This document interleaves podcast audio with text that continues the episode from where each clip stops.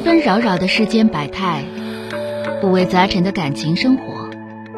你有你的故事，他有他的观点，我有我的主张。心灵的真诚沟通，思想的激情碰撞。欢迎收听《小声长谈》。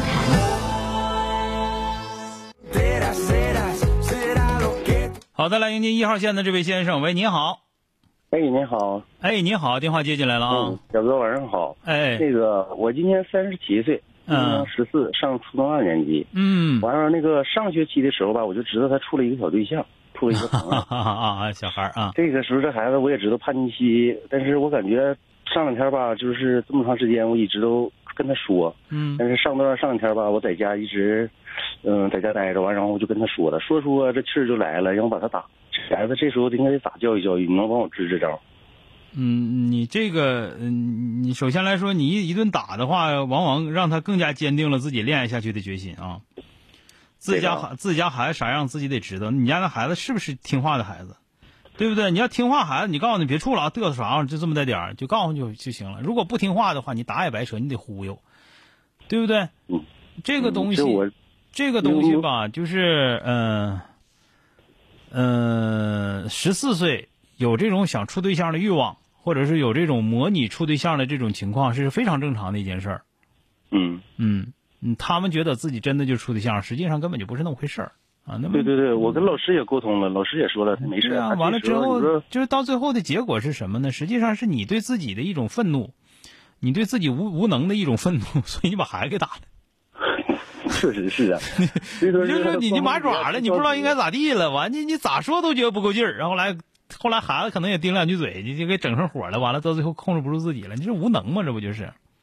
对呀，那也没办法。那你说，咱们这么说吧，就是一个是啊，就是我不知道你平时看能不能看进书去。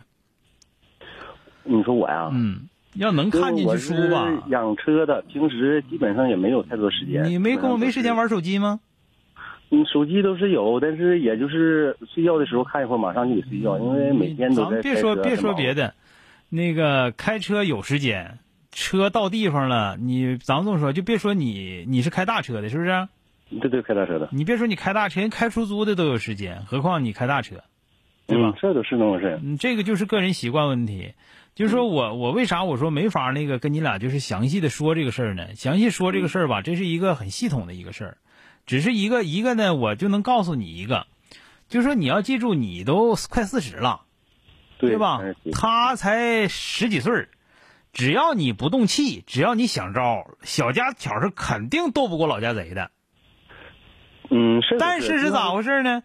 这老家贼经常不拿自己当老家贼，啊，所以说就这个事儿，就就结果到最后呢，就就失败了，啊，然后呢，或者说老家贼总装老资格这就难整了。这是一个，记住你记住你要有信心。说我不想不想让你处，或者说我很想你实验一下，好好的学知道是怎么回事儿这都可以。但是呢，你你得有一些基本的原则。这个原则呢，你只要你玩手机，你上网上去找去，上网上找，就是说青春期的男孩女孩处对象应该如何引导，这不是管束的事，往往是引导的事有的是答案，你看哪个你最你觉得最适合你的状态，就是说我的文化水平啊。我的表达方式啊，最适合你就，你就脑子里记着点这个东西，到时候跟孩子唠或者给孩子指路前，你能整明白啊？嗯，好吧。别别，咱这么讲，虽然说咱们也有抖音，但是你就光看抖音的话，抖音上也有这方面的东西啊，也有，你也可以看看，别光看养个狗啊，狗蹦多高啥的，看那些，虽然很逗乐子，但是你这咱们就不有事儿了吗，就得找这方面内容了，你说呢？嗯啊，确实是。好了，你就记住哥一句话，第一句话是，只要你把心思放平稳，他小家巧遇到的事儿，你老家贼原来都遇到过，就看你咋做，是不是？有时候一动气，别害怕，就别害怕，那是你认为自己无能，你认为自己肯定管不了了，这是无能的表现啊。第二个，找书啊，找书说的比较详细，然后书上有各种各样的说法，你找一个自己最有用的，就是最适合我这个。这个这个，咱这么讲，人生经历的就有啊，好不好？好，好嘞，再见啊！本节目由吉林新闻综合广播中小工作室倾情奉献。中小工作室，执着好声音。